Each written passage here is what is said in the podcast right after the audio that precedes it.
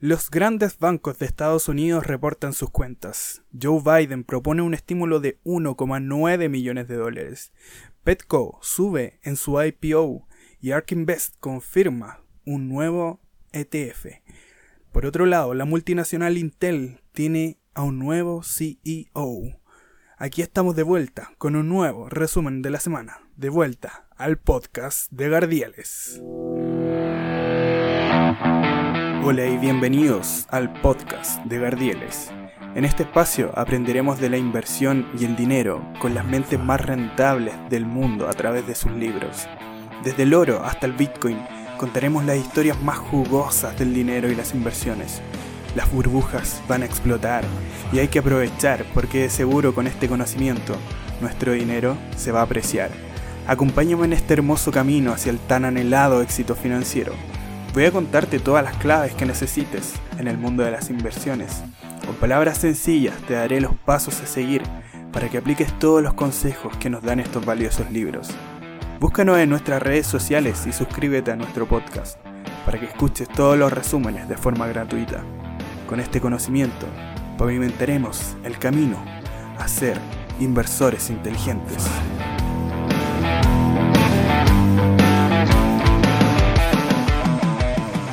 Hola a toda la gente preciosa, en especial a toda Latinoamérica y España, los lugares que por lejos escuchan más estos podcasts. Muchísimas gracias a todos por sus reproducciones. Debo decirles que estoy muy, pero muy contento de que ya superamos las 20.000 reproducciones a un año de la creación de este humilde podcast que quiere solamente entregarle valor a ustedes. Una verdadera locura y eso es gracias a ustedes. Así que muchísimas gracias por todo el apoyo a este humilde proyecto. Comenzamos este resumen de la semana, como siempre, comentando qué es lo que está pasando en los mercados. Y como siempre, hay varias noticias interesantes, te voy a decir, cabrito. El SP500, primero que todo, vamos a empezar por los índices. El SP500 alcanzó máximos históricos este día jueves pasado, mientras que las acciones de energía retrocedieron drásticamente para el final de la semana por la caída de los inventarios domésticos del petróleo. Por otro lado, las tecnológicas Twitter y Facebook tuvieron rendimientos mm, modestos por la suspensión de las redes sociales de mi compadre Donald Trump. Oye, a todo esto, ¿qué te parece eso? A mí como que me da una sensación extraña, como que por un lado siento que es una censura y por otro lado siento que este naquito del Trump no se le puede permitir que haga lo que quiera a través de redes sociales. Anyway, bueno, avancemos mejor. La tensa situación política que hay en estos momentos en Estados Unidos pareció surgir y eh, de toda esta situación del segundo impeachment y todo lo demás. Y esta situación puede seguir siendo uno de los principales impulsores del sentimiento de inestabilidad durante la semana en los mercados, ¿cierto? Los inversores siguieron de cerca los esfuerzos para sacar rápidamente a Trump de la Casa Blanca, porque esto era lo que estaba pasando, incluido el llamado de los demócratas para invocar la enmienda 25 que tanto ha rondado en los telediarios de esta semana, y la segunda acusación sin precedentes del presidente de la Cámara de Representantes el día miércoles pasado. Por otro lado, el jueves por la noche, el presidente electo Joe Biden proponía un estímulo que alcanzaba los 1,9 billones de dólares. Imagínate inyectar esa cantidad de plata a la economía. Recordemos que ya en 2020 se hicieron varios estímulos que superaron con creces los 4 billones de dólares y adivina qué hizo el mercado con semejante noticia. La última me refiero. Nada, no se inmutó, no pasó nada. Cosas de Wall Street. En algunos otros datos de la economía gringa, las ventas minoristas disminuyeron un 0,7%, algo más de lo esperado, y es la tercera caída consecutiva de este índice. Lo que más trajo, eso sí, es que gran parte de esta caída fue en las compras online. Así que en ese sector en particular hay cierta preocupación por este dato económico de Gringolandia. Por otro lado, las solicitudes de desempleo, un dato que seguimos de cerca en los resúmenes semanales, subieron a la estratosfera. ¿Se recuerdan que cuando estábamos a finales de año 2020 estábamos hablando de 765 mil o por ahí? Bueno, ahora llegaron a más de 965 mil solicitudes igualando los niveles de agosto del 2020. Así que ojo con eso, es un dato preocupante para la economía gringa. Hay mucha gente que está pidiendo el subsidio de desempleo. Por lo tanto, si no hay gente que esté trabajando, no hay consumidores y teniendo en cuenta que el 75% de la economía gringa funciona con el consumo de las personas, hay que estar bien atentos a los datos que nos pueda traer esto más adelante. Si no hay consumo, no hay ganancias de empresas y si no hay ganancias de empresas, no hay ganancias en bolsa. Y tú te preguntarás, inversor con conciencia, ¿qué habrá dicho Jerome Powell? Por si no sabes quién es Jerome Powell, este chiquillo es el presidente de la Reserva Federal de los Estados Unidos de Norteamérica. El tío de las impresiones, de las impresiones de billetes, eso sí. El presidente de la Fed afirmó que el Banco Central no tiene planes de aumentar las tasas de interés en el corto plazo y primero necesitaría ver que la inflación se mantenga por encima del 2% durante algún tiempo. El sentimiento de riesgo debido al anuncio del plan de alivio de la pandemia, junto con otros comentarios moderados de Powell, respaldaron el rendimiento de los bonos de alto rendimiento, es por esto que por primera vez de hace harto tiempo, te digo, antes de la pandemia, es que los bonos del Estado a más de 10 años alcanzaron rendimientos cercanos al 1%. Recuerda que en muchos países estos rendimientos de bonos están en territorio negativo, así que ojo con eso. ¿Qué hay que tener en cuenta, amigas y amigos? Creo que, esta es una reflexión personal, creo que el nivel de deuda alcanzado, la cantidad de dólares que se han impreso, y el entorno económico el que estamos viviendo puede propiciar un mal escenario para los próximos años. Y de verdad que no quiero ser como ese típico youtuber que viene y te dice, oh, aquí hay una crisis y el clickbait por todos lados. No, de verdad que no es eso. Pero es que el entorno económico que estamos viviendo realmente es un poco complejo. Por la cantidad de dólares que hay, la inflación espero que sea un problema. Y por otro lado, apenas la Fed decida subir los intereses, los tipos de interés, se va a hacer muy complejo el poder pagar las deudas adquiridas por todo el mundo. Así que se los dejo ahí como una reflexión para que lo piensen.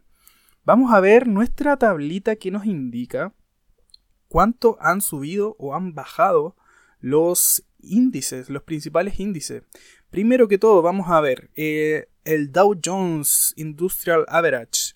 Cerró la semana en negativo con un 0,9% el eh, SP500, el índice que sigue las 500 empresas más importantes de Estados Unidos, cayó un 1,5%. El Nasdaq, el índice tecnológico que agrupa a las 100 empresas de mayor capitalización bursátil de Estados Unidos que tienen que ver con tecnología, cerró la semana en negativo con un 1,5%. El bono del tesoro a 10 años no tuvo variaciones, pero sí están interesantes las noticias respecto a los bonos y está dando un rendimiento de el 1,09%. Eh, por otro lado, el barril de petróleo subió a 52,12 dólares.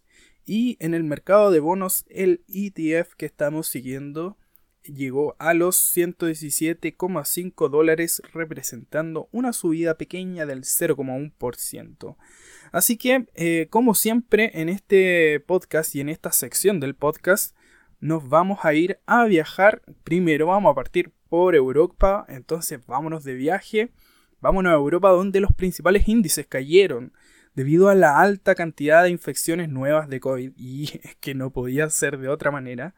Está tremenda cagadita allá. El CAC 40 de Francia perdió un 1,67%, el índice de Italia cayó un 1,81%, el índice del Reino Unido cayó un 2%, derribado por datos que muestran que la economía se contrajo en noviembre debido a la imposición de un bloqueo evidentemente más estricto porque estaban todos saliendo a las calles, piquitos triples y eso no puede seguir así. Así que los gobiernos europeos evidentemente continuaron endureciendo y extendiendo las cuarentenas en medio de la aparición de nuevas variantes altamente infecciosas del COVID, que viene la cepa de India, que viene la cepa de Brasil, la de, el Reino Unido y qué sé yo. Italia, por un lado, va a prolongar su estado de emergencia hasta fines de abril. Suiza y Holanda dijeron que extenderían los bloqueos hasta febrero y el ministro de Salud alemán dijo que era probable que en Alemania también hicieran lo mismo. Francia dijo que iba a endurecer las restricciones de entrada para los viajeros y eh, también iba a imponer un toque de queda nocturno en todo el país, tal como está pasando en Chile, por ejemplo, que a las 22 horas todos tenemos que irnos para la casita. El Reino Unido, por otro lado, endureció las restricciones de entrada para los viajeros de Brasil, donde supuestamente se detectó una nueva variante, la variante Bolsonaro, no, en realidad no tengo idea cómo se llama, pero que al parecer es más resistente a las vacunas. Eso dicen, pero uno no sabe realmente qué pensar a esta altura. Viajemos entonces a Japón, dejamos Europa para irnos a Japón. ¿Qué pensarán de nosotros en Japón? Pon? Las acciones japonesas generaron un rendimiento mixto durante la semana. El Nikkei 225 Stock Average avanzó un 1,4%, 380 puntos, nada mal. Y em, cerró registrando otro máximo de cierre semanal con varias décadas que, que no subía de esa forma el Nikkei. Así que ojo ahí. En China, por otro lado, vámonos a la segunda potencia económica mundial, vámonos a la gran muralla china. Las acciones chinas cayeron cuando Estados Unidos agregó otras nueve empresas chinas a su lista negra de inversiones el día jueves. Recuerda que los gringos tienen una lista negra de acciones chinas que supuestamente están espiando con fines militares y para ayudar al gobierno chino y toda esa historia. No sé si acaso está enterado de eso. Pero el rollo es que al final hay 44 empresas chinas ahora que están en esa lista negra y que supuestamente son de, inteligencia militar china y que están ayudando al gobierno chino a derrocar al gobierno americano. No sé, algo, algo por el estilo. Anyway, eh, durante la semana el índice de gran capitalización del país eh, bajó un 1,4% y el índice compuesto de la Bolsa de Valores de Shanghai perdió un 0,6% según la agencia Reuters. Y las acciones de los líderes chinos de Internet Alibaba y Tencent, acciones de Alibaba que yo por ejemplo sí tengo, fueron súper volátiles en los informes que, que también se, bueno, deslistaron a estas compañías. Entonces Alibaba y Tencent subieron muchísimo después de que dijeron que ya no iban a estar dentro de esa lista negra y em, así que estamos mm, de momento libres de peligro, supuestamente. Ojo con eso. Y eh, por otro lado, las acciones de Xiaomi, el fabricante de teléfonos inteligentes y electrónica de consumo, em, cayeron pero drásticamente sus acciones en una inesperada incorporación a la lista que te estaba contando eh, delante. Cayeron más de un 10% y los puedes encontrar eh, con el ticker 1810HK. Mm, Recuerda que cotizan en la bolsa de Hong Kong, así que por eso tienen ese ticker. Y los bancos chinos, en, otra, en otro lado, los bancos chinos, sin embargo, tuvieron, tuvieron em, eh, sólidas ganancias en el cuarto trimestre, al igual que los, eh, que los bancos gringos. Así que eh, vamos a ver esas noticias. El rendimiento de los bonos soberanos de China a 10 años disminuyó y terminó la semana en un 3,15%, a pesar de los nuevos signos de recuperación económica. Nada de mal. Así que ahora, chiquillos, vámonos a la sección más esperada de todo Iberoamérica Unida. Vámonos al resultado de las empresas.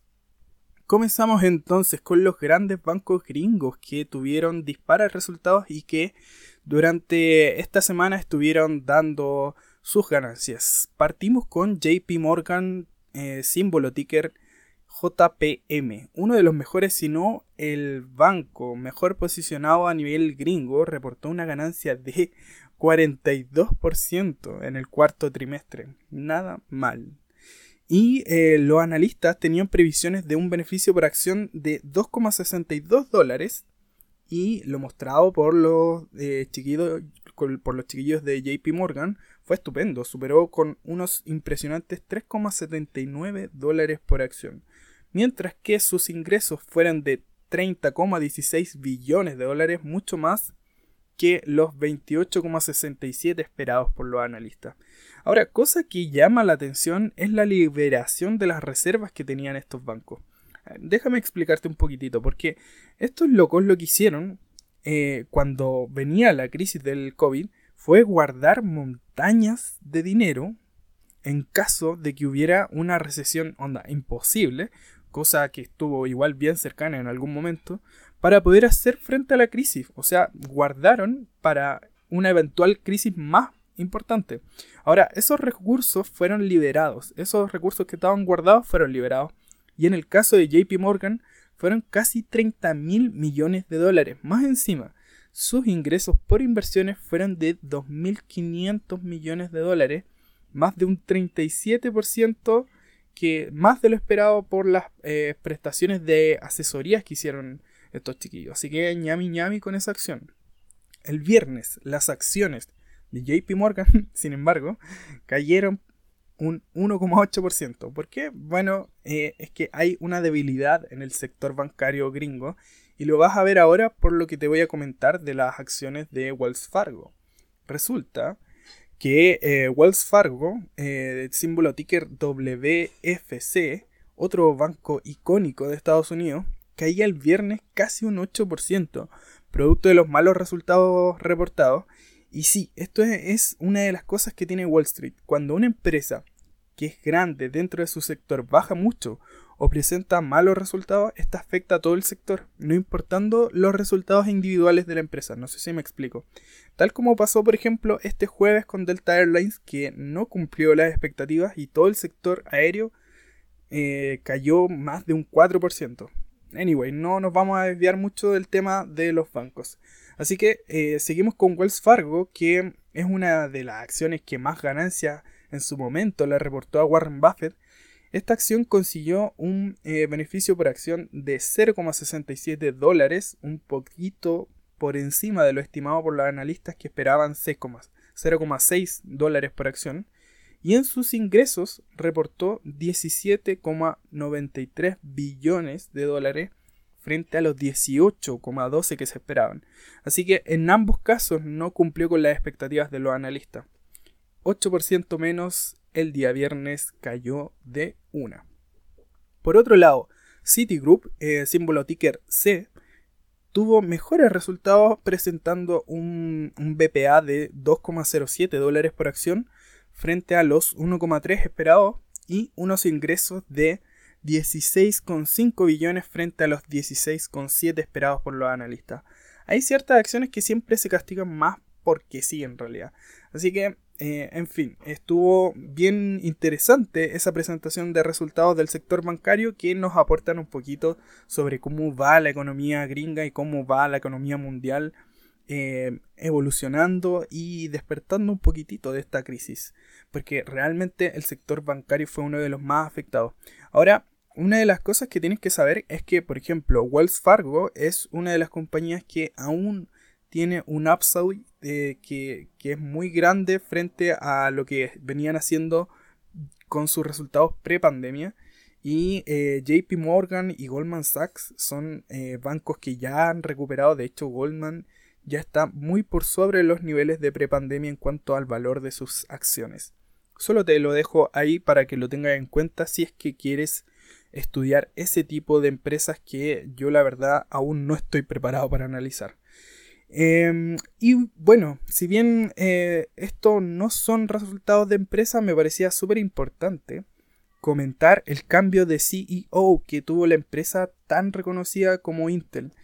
Eh, Intel Ticker INTC nombró a Pat Gelsinger como mm, su nuevo director ejecutivo, reemplazando a Bob Swan, que estuvo dos años complicados en la empresa de semiconductores.